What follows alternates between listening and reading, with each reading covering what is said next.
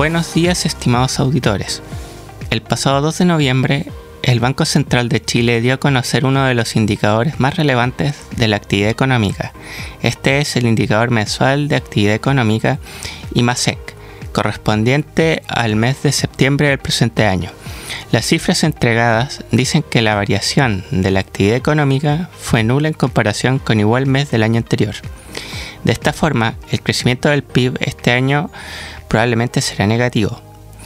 Al analizar el IMASEC por actividad, se puede observar que la producción total de bienes creció un 4,3%, lo que se puede explicar en parte a un aumento de 6,3% de la minería y a un crecimiento de un 5,3% del resto de bienes. Por otro lado, el sector industrial retrocedió un 1%. Hay que tener en cuenta que la minería es un de la economía que suele comportarse de manera volátil, por lo que este crecimiento no genera certezas sobre su comportamiento en el futuro próximo. El sector comercial tuvo una caída anual de un 5,1%. Esto, según el Banco Central, se puede explicar por las disminuciones que tuvieron las ventas de supermercados, grandes tiendas y ferreterías, seguidas del comercio automotriz. La actividad comercial sigue cayendo, lo cual viene sucediendo desde mayo de 2022 y desde entonces solo ha tenido variaciones negativas. Esto se ha manifestado a través de numerosas quiebras de empresas que vienen a confirmar el mal momento que vive la actividad comercial en Chile. En cuanto al sector servicios, este tuvo una caída de un 1%.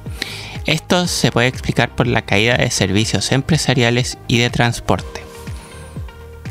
Esta variación nula del IMASEC no es muy satisfactoria en líneas generales. Hay que esperar a ver cómo se comporta la economía en los meses restantes del año.